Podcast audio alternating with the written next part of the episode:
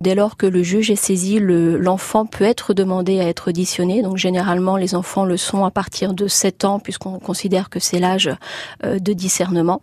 Donc à partir de 7 ans, la démarche peut être faite. Euh, l'enfant ne décide jamais.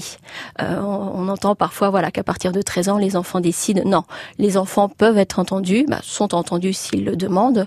Le juge peut tenir compte de ce que l'enfant demande, mais le juge va raisonner en fonction de l'intérêt de l'enfant. Euh, le juge va voir euh, quel est l'intérêt de l'enfant, si c'est de résider chez le père ou chez la mère. Généralement, il suit hein, ce que l'enfant, en tout cas le souhait de, l'enfant, mais euh, voilà, il peut y avoir des raisons qui font que le juge va décider l'inverse de ce que l'enfant souhaiterait.